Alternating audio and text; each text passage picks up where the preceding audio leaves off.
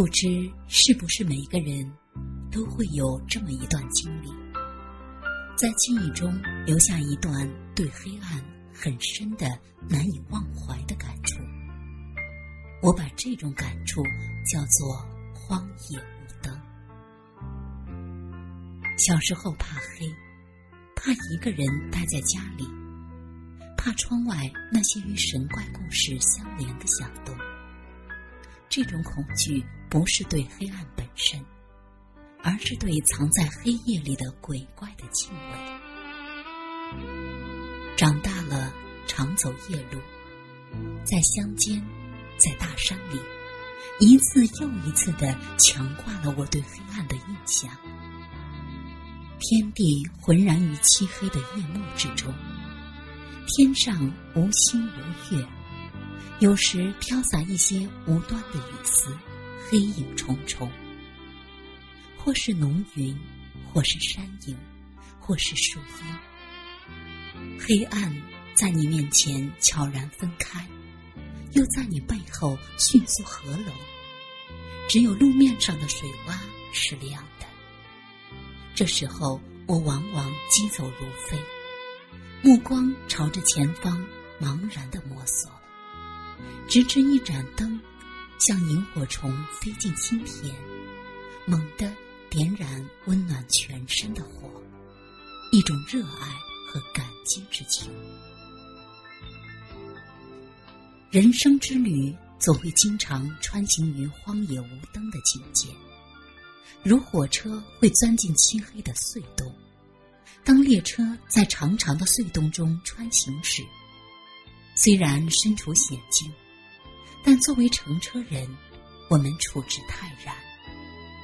泰然，是因为一种信任感和依赖感。是的，我们处于这个闹哄哄的世界，常常身处黑暗而不惊。有时来自一种盲目的依赖和盲目的信任。我读高中时正值文革。深夜值班站岗，四周万籁俱寂，心头还是害怕的。但回头看一眼同伴的眼睛，便相信这两个小时不会出事。现在回想起来，因为无知，反而坦然。孤绝是一种人生境界，它对我们所产生的影响。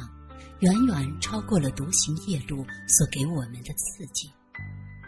有时我身处闹市，四周是熙熙攘攘的人群，两旁是红红绿绿的彩灯，而我却如处荒野，心里刮着凄冷的风。谁都可能产生这种体验：你明明被这个世界紧紧搂着。然而内心却感到自己是无人理睬的弃儿。不仅在闹市里，甚至在熟悉的人群中，也会有这种孤绝感。那些熟悉的脸一下子变得陌生了，没有一张嘴向你说真话，没有一双眼使你感到。无靠无助的感觉紧紧的攫住你的心，从环境到心境，都真是荒野无灯。祈祝和寻求怜悯是常被人采取的解脱方法，可惜这种解脱是以出卖或者出让尊严与自信为代价的。人生之旅常常有一段难以摆脱的黑暗，它对每个人都同样严酷。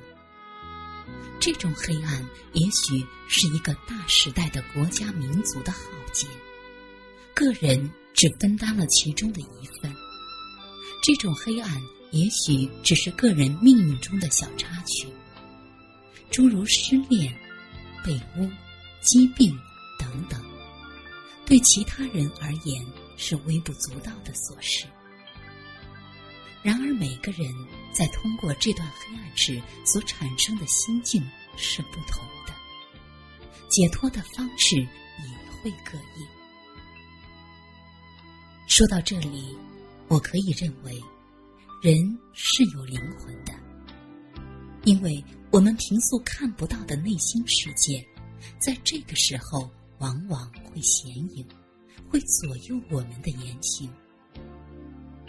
柳宗元的《江雪》一诗，应该是孤绝心境的最美的描绘。千山鸟飞绝，万径人踪灭。在此绝灭之境，能心平气和的垂钓，是一种境界；能够不与人舞的独钓，又是一种境界。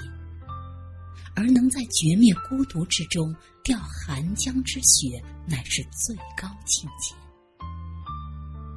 以前老师讲课总说这是诗人失意心态的写照。其实人难免不失意，失意时不失人格，不失风骨，不失高洁，才可独居寒冷的江峡中。成为高天饮雪世界的唯一自持者。假如你在索利翁的位置，会如何呢？我曾问自己。